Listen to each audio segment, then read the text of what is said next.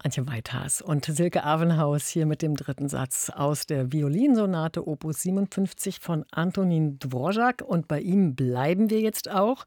Rusalka, sein größter Opernerfolg, in einem Berliner Mietshaus, so will der Film-, Theater- und Opernregisseur Cornel Mundruzzo den Stoff in seiner Inszenierung ins Heute holen.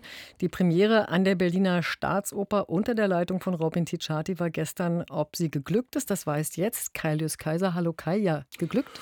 Also am Ende des ersten Aktes gab es bereits zickige Buß, schon gleich weit vor der Pause. Ja, da dachte ich schon, um Gottes Willen. Und am Ende dann doch eigentlich Rührung und Begeisterung, kann man sogar sagen, wahrscheinlich sogar für das Regiekonzept auch. Vielleicht ist es auch das Werk, das sich durchgesetzt hat, weil das ist zwar nicht die einzige Oper von Dvorak, der hat viel mehr geschrieben, es wird aber immer nur diese geschrieben, äh, diese gespielt. Und warum? Weil sie schon, ich muss es zugeben, sein absolutes Meisterwerk ist. Man hatte jetzt hier mit äh, Robin Ticciati im Graben einen äh, Staatsopern-Debütanten vorgelassen, wo man auch ordentlich investiert hat. Der war noch nie vorher da. Besonders eine Sängerin wuchs ungeahnt über sich hinaus. Das ist immer schön anzusehen.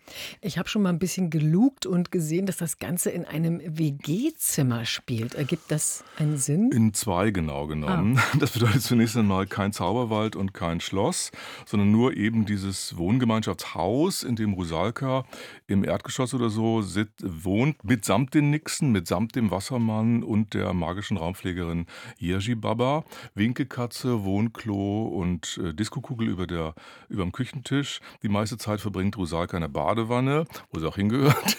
Ähm, und als Prinzen, als sie den Prinzen kennengelernt, zieht sie eins höher ins ausgebaute Dachgeschoss hinauf. Also eine soziale Aufstiegsgeschichte? Ja, und da kann man gleich sagen, das ist das Stück eigentlich nicht, so weit, so wenig. Hier geht es in dem Stück eigentlich um eine elementare Teilnahme am Leben, denn Rusalka als Undinenfigur fühlt sich aus ihrem, von einem Liebesleben der Menschen ausgeschlossen. Das ist ganz was anderes.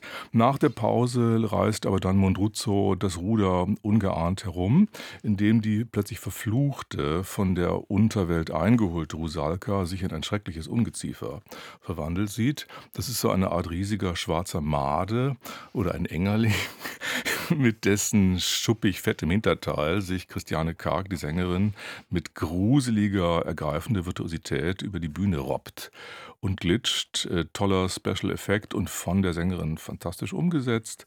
Und ich würde mal ganz kaltschnäuzig sagen, im Kafka-Jahr kann man sich das schon gefallen lassen. Ja, du hast sie ja gerade schon erwähnt, Christiane Karg als Rosalka. Wow, ja, landen wir auf der Habenseite, denn Christiane Karg, weißt du, das ist ein zartes Persönchen. Die ist halb so groß wie der Wassermann. äh, optisch ein wunderbarer Rosalka, sozusagen ein geborener Außenseiter-Troll. Stimmlich ist sie aber eigentlich zu kühl, zu spitzig, zu verdünnisiert, nicht lyrisch genug. Aber wie sie sich über diese Eigenschaft selber hinwegsetzt nach der Pause, wie sie die und diese Nixon-Figur gestaltet, das ist schlicht überwältigend gemacht. Ich habe es lange nicht, seit Jahren nicht eine so fantastische Gesangsleistung erlebt wie in diesem Fall.